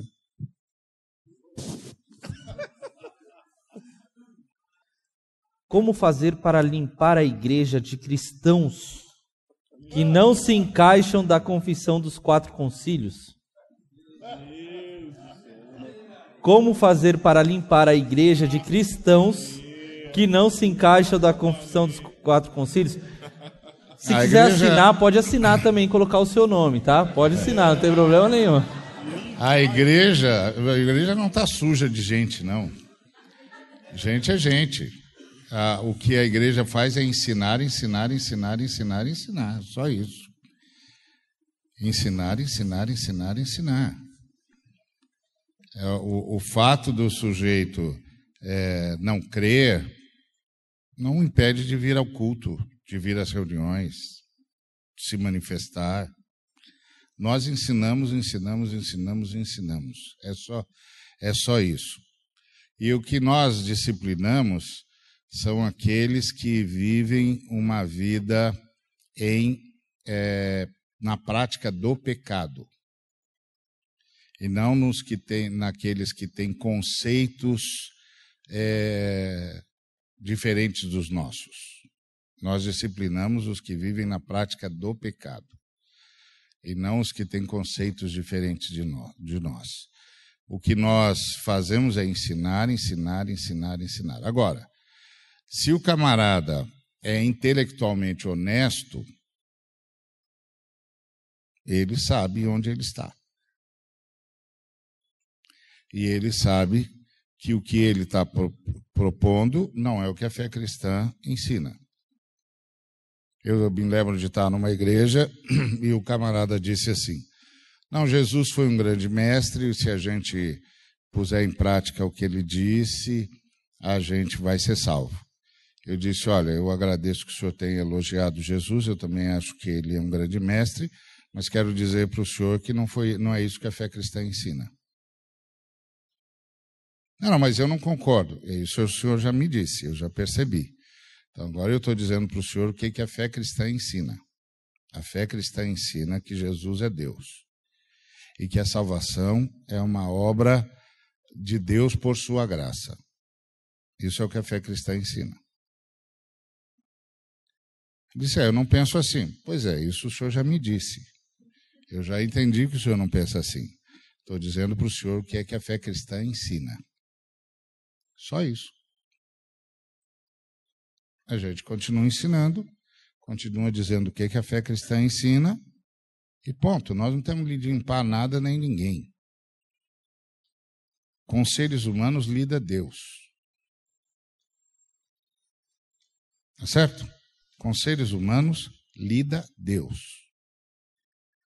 É Deus quem, quem salva ou não? Isso é um problema, é departamento da Trindade, não é departamento da humanidade. A gente continua ensinando, ensinando, ensinando, ensinando. Só. E ponto final. Cuidado com esse tipo de colocação. Nós não estamos aqui para purificar a igreja. Nós estamos aqui para pregar o evangelho. Igreja, lidar com seres humanos, se salva, se não salva, se tira, se põe, é departamento da Trindade. A gente não se mete nisso. A gente continua ensinando. É só isso. Esse, esse, esse posicionamento meio que opus dei de, de limpar a igreja ou é, execrar qualquer pessoa que pensa de forma diferente ou estabelecer um padrão aceitável é, isso se vê muito nas nossas mídias sociais. Me assusta quando alguém que pensa diferente é, e nós tendo a, tendo a capacidade de articular a partir da nossa fé, porque é uma articulação, é convivência, é diálogo, é, e orando, porque na verdade quem convence as pessoas a respeito da fé ainda é o Espírito Santo, não é a nossa capacidade argumentativa. Por isso eu creio que o evangelho ele ainda continua e sempre será o poder de Deus para transformar as pessoas, porque nós temos que fincar o pé naquilo que nós pregamos. E se é bíblico. Agora, posicionamentos radicais, é, ofensivos, com uma roupagem de zoeira, isso, irmão, isso é mais pecado do que pregar o evangelho de forma errada. Então, assim, o recado que, que fica claro é que limpeza, esse genocídio espiritual, ou essa segregação em nome da pureza do evangelho, isso não leva a lugar nenhum, porque primeiro nós não fomos autorizados para isso. O que nós fomos autorizados, e toda autoridade reside sobre a igreja, é para pregar, ensinar e batizar. Ponto. O ponto é bom quando você fala ponto. É, ponto. Foi uma escola para mim aqui hoje, viu? Ponto. É isso o papel da igreja.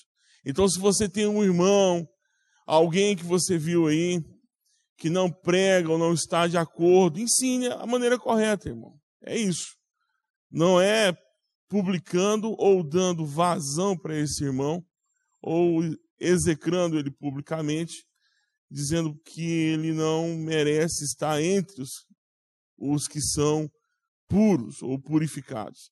Então, eu acho que é uma pergunta forte, né? Como eliminar? E outra, se esse irmão é quem está segurando o microfone, não agora, nesse momento, mas se esse irmão é o que está segurando, fique claro, está segurando o microfone, é o que prega, o que ensina a igreja, a igreja ela é soberana para saber se enquadra ou não. Então, se é um pastor, você tem que pensar muito e se posicionar a respeito disso. Agora, irmãos, em nome de Jesus, mesmo que o que o outro disse é errado, ou você não concorda, eu acho uma afronta queimar livros. Eu acho uma afronta, um desrespeito, uma, uma atitude totalmente infantil, desnecessária. sabe? E totalmente vazia de sentido. Porque você está tolindo ou tirando do outro o direito de expressão, mesmo que seja errado. Mesmo que seja errado. Então, eu penso que vamos devagar, a questão do diálogo. Na hora, quem vai separar a direita e a esquerda é o próprio Cristo. Nós simplesmente temos que, sabe, manter a nossa fé, a nossa coerência em amor e tolerância. E manter aquilo que a gente recebeu de Cristo, que é ter paz com todos. E ensinar. É isso que nós vamos fazer. É... Vou tomar cuidado para falar aqui. Cautela. Nós já estamos há oito anos caminhando juntos com a questão de seminários, eventos e congressos. E na internet, desde 2008, com o primeiro Lutando pela Igreja, que foi no Gaba, mas alguns temas nós evitamos de falar, não é porque não é tão relevante, ok? Mas nós demos prioridade a alguns outros que nós achamos mais relevantes. Mas esse ano, inclusive na entrada já dessa, desse próximo congresso que teremos, nós tivemos uma reunião com a Ari, vai entrar alguns temas que nós nunca discutimos, que é a questão da, é, do racismo, família, né? e algumas discussões e debates voltados sempre para a área de missão integral, que, que diz respeito muito à questão da sociedade. Então, a pergunta aqui está totalmente dentro do que está sendo discutido. Então, eu gostaria que você, igual o Paulo Júnior falar, abre, ó, olha aqui, irmão, abre seu coração, abre sua mente, deixa o Espírito Santo ministrar na sua vida. Então, vai a pergunta, tá? Deixando bem claro aqui que todos aqui têm um domínio para estar tá falando sobre isso, e o pessoal do chat, mesma coisa. Ouça com o coração. Dentro da ortodoxia, como tratar o homossexualismo? Homossexualismo é pecado. Ponto.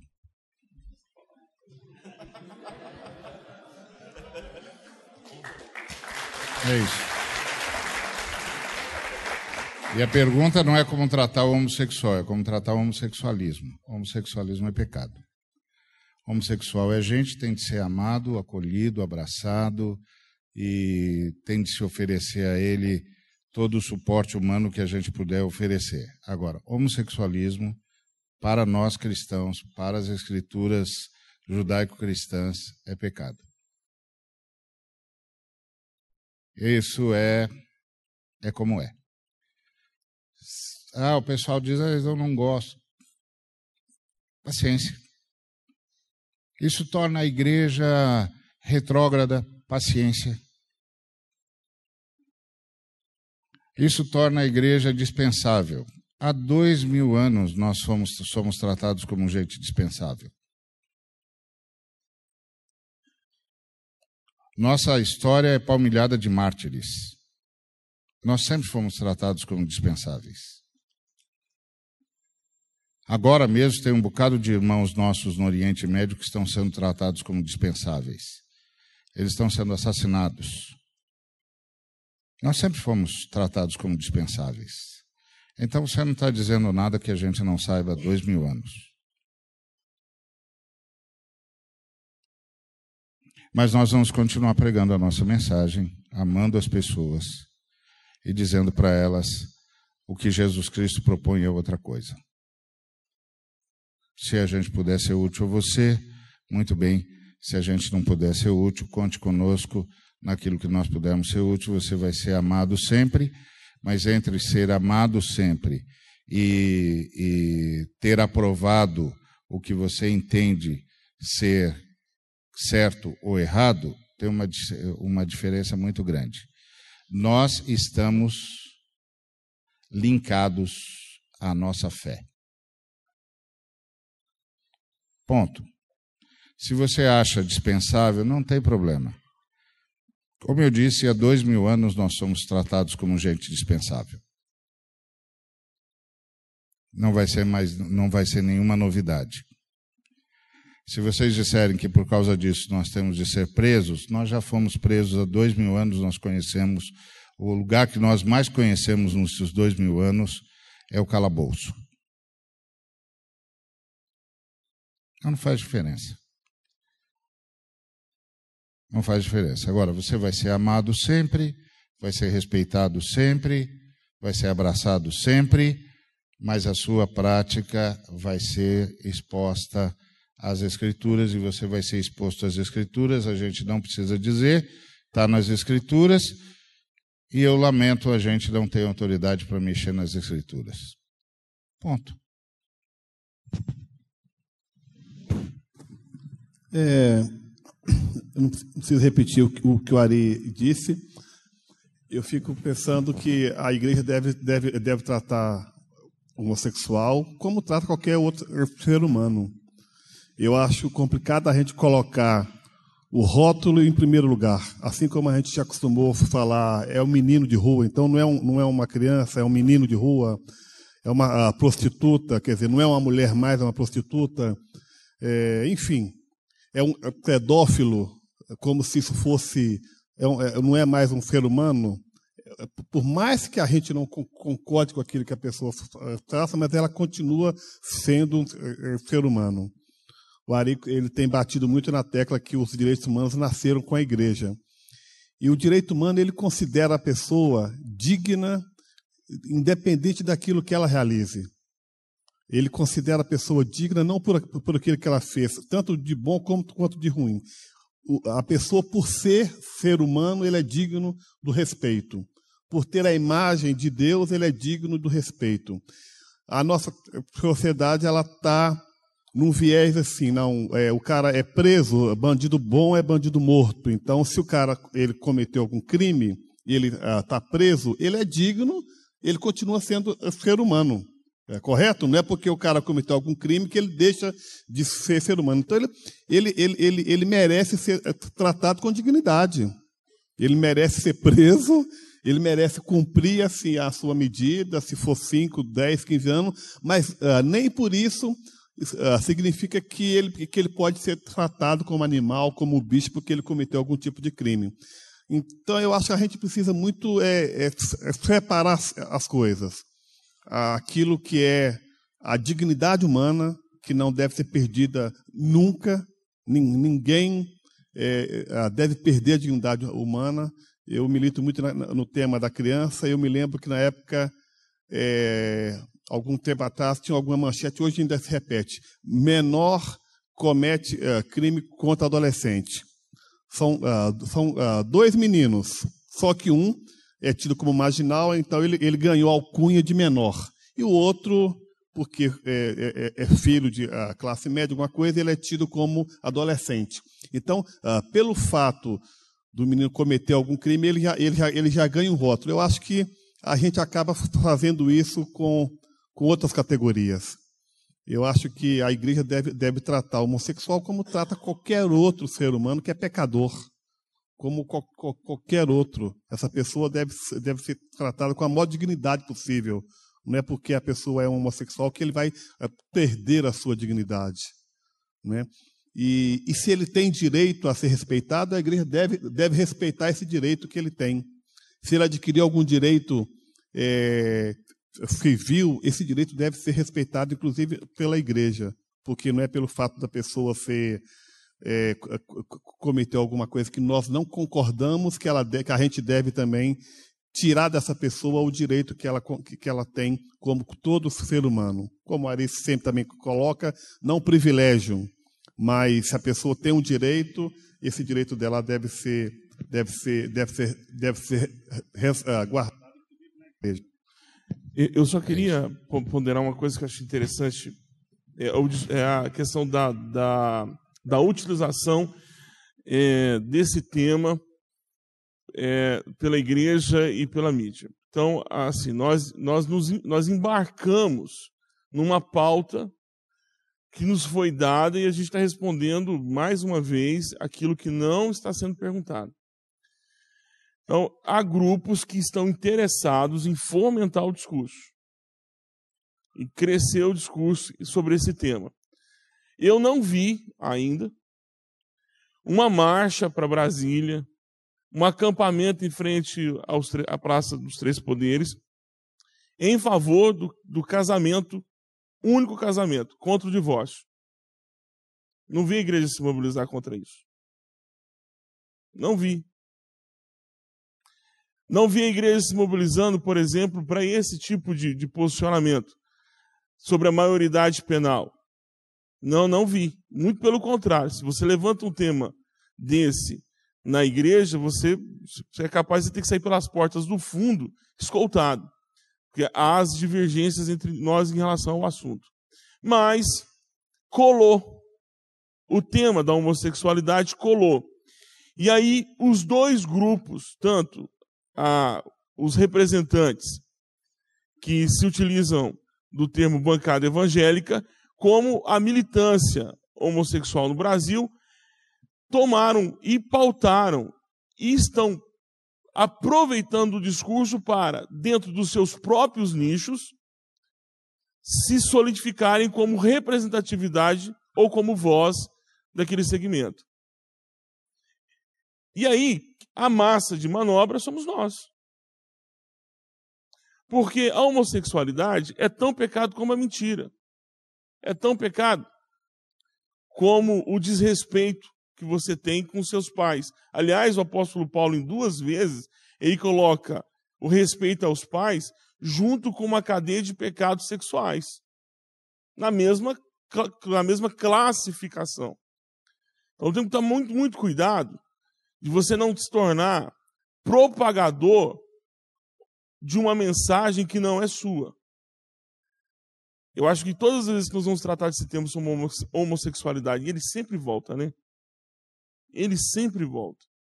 Cuidado, porque nós estamos sendo utilizados como massa de manobra. A homossexualidade é pecado como o casamento, o sexo antes do casamento é tão pecado como a ira contra seus filhos, provocar a ira dos seus filhos, o desrespeito à sua esposa. É tão pecado como você não respeitar o teu irmão e não amá-lo. É tão pecado contra as outras coisas. Então, cuidado, é o alerta que, que eu gosto sempre de estar repetindo, para a gente não tornar massa de manobra para grupos que estão se utilizando desse recurso.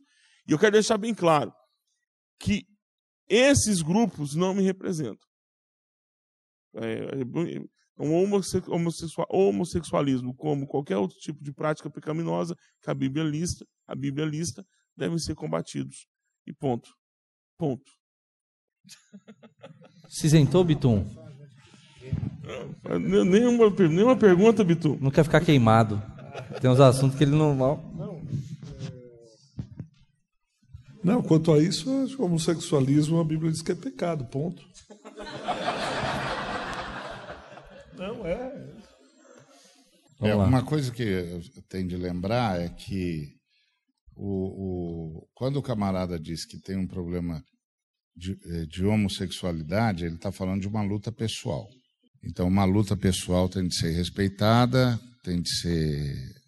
O sujeito tem de ser amado, abrigado, e a gente tem de ajudá-lo. É a mesma coisa como se o sujeito dissesse que tem um problema com uma inclinação para A, B ou C situação.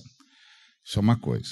Agora, homossexualismo é uma prática que a Bíblia condena. São coisas diferentes. Olha, se o sujeito diz, eu tenho um problema, ok. Se ele acha que é um problema. Se ele não acha que é um problema, ele não vai vir procurar um pastor. Certo? Então, nós estamos, nós estamos sempre falando com quem nos procura. Se ele me procura, ele está dizendo que ele tem um problema. Eu estou lá para ajudá-lo no máximo que eu puder. Agora, quando você pergunta, esse ismo, o que, que a Bíblia diz desse ismo? A Bíblia diz que esse ismo é condenado por Deus. Ponto. É isso. Velho, aquele velho não, ditado, não, não, agora você não vai falar. Deus não. ama o pecador, mas não é um pecado, né? É voltando, resgatando o que já foi falado há anos. É, como não rever dogmas se a interpretação teológica predominante inferioriza a mulher. Inclusive. Que dogma da igreja é a mulher inferiorizada?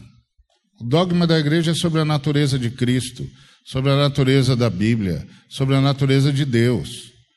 Em que dogma da igreja a questão da mulher é mexida? Mulher e homem são seres criados à imagem e semelhança de Deus.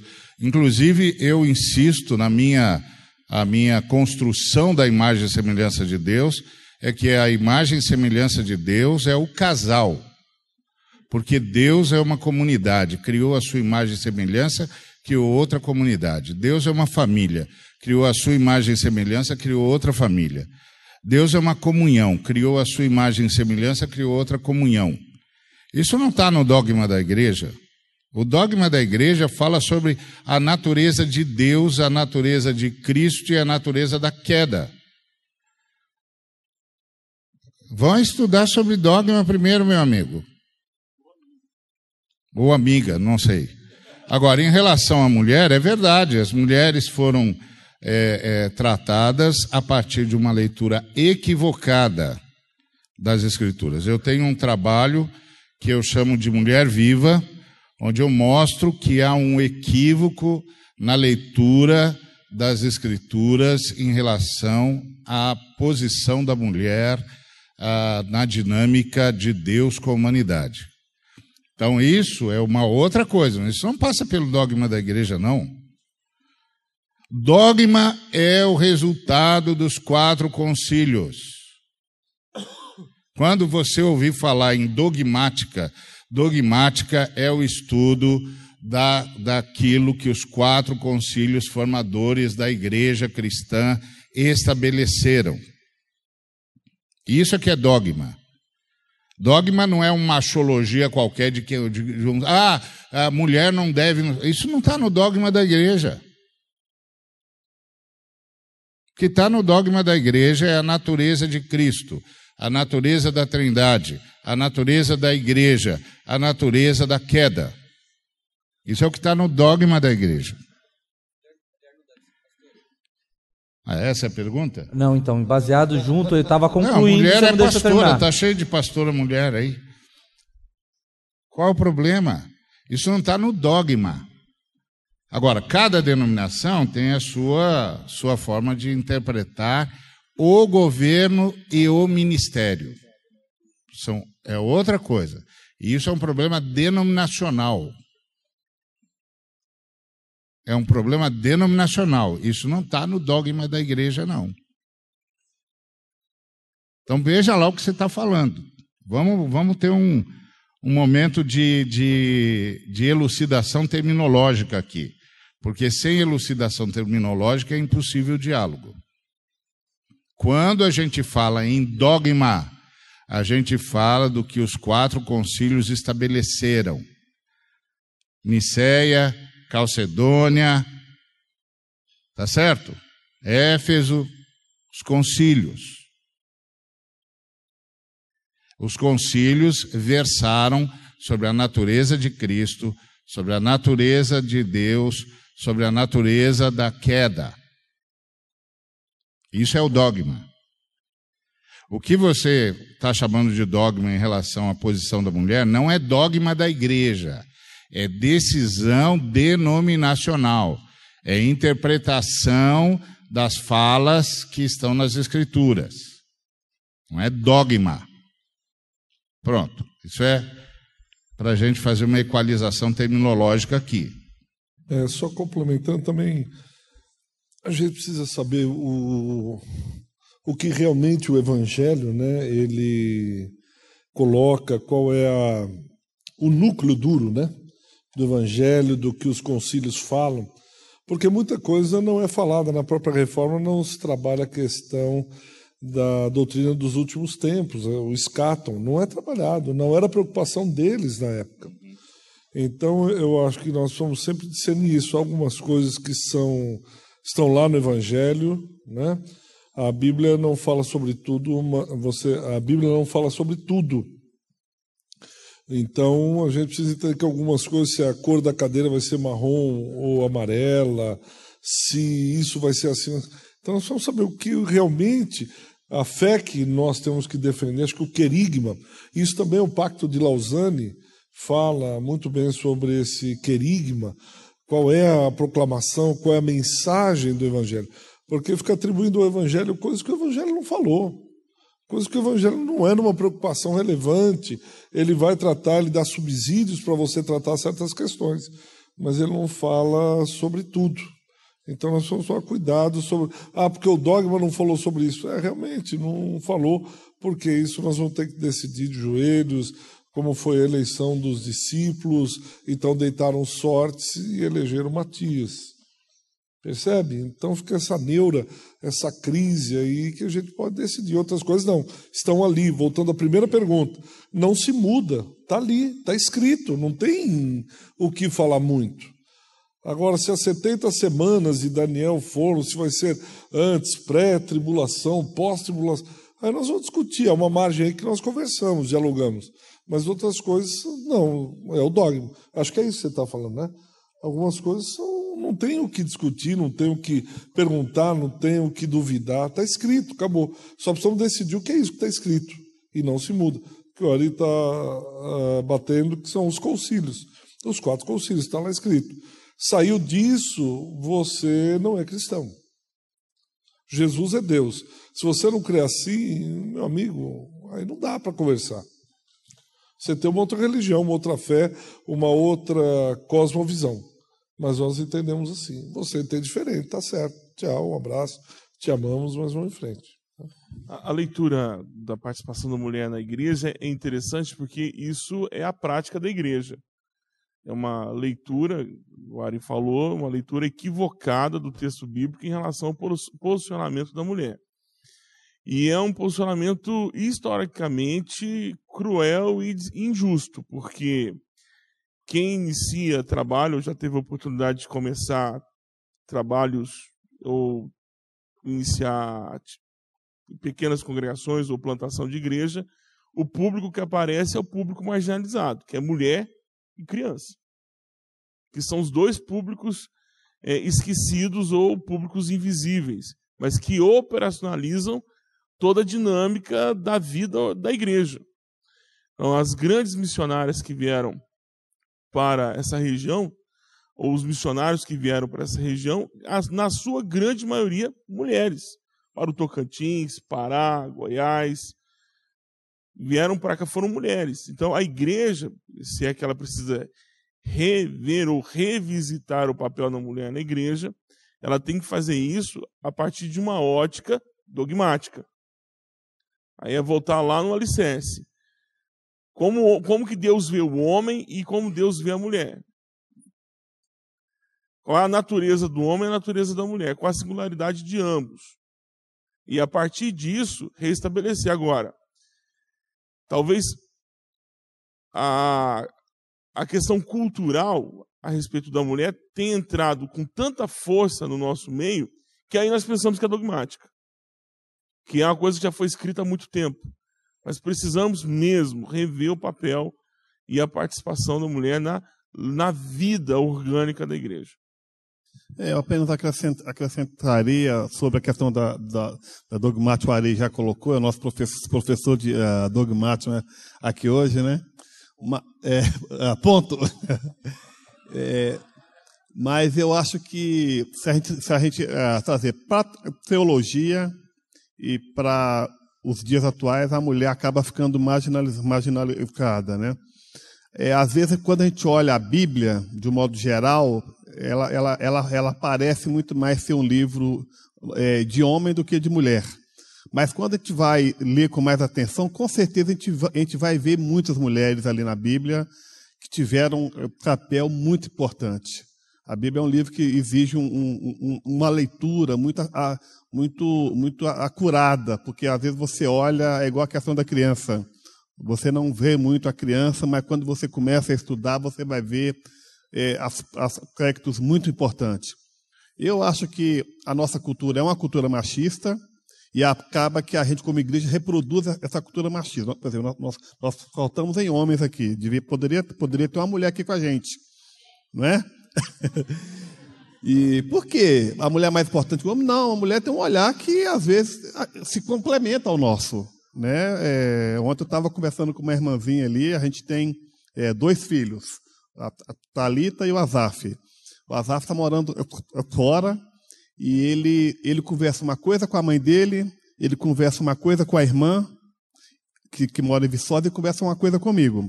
Para a gente completar essa leitura, como é que está a vida dele lá, eu te liga para Thalita, tá, e aí? Conversou com a CAF ontem, como é que foi, o que, que ele te falou? Que tem coisa que ele eh, só fala com a irmã.